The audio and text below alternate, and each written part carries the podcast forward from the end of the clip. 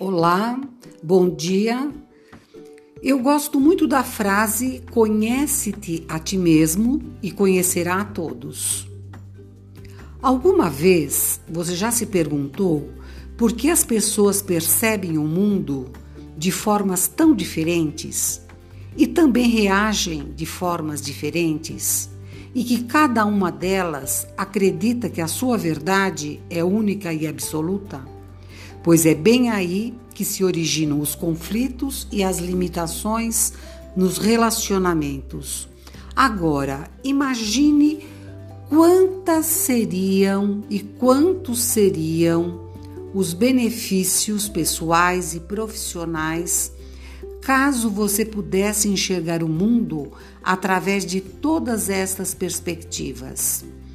A chave do poder se encontra dentro de cada um de nós, e para acessá-la, basta que giremos a chave na direção do autoconhecimento. E como fazer?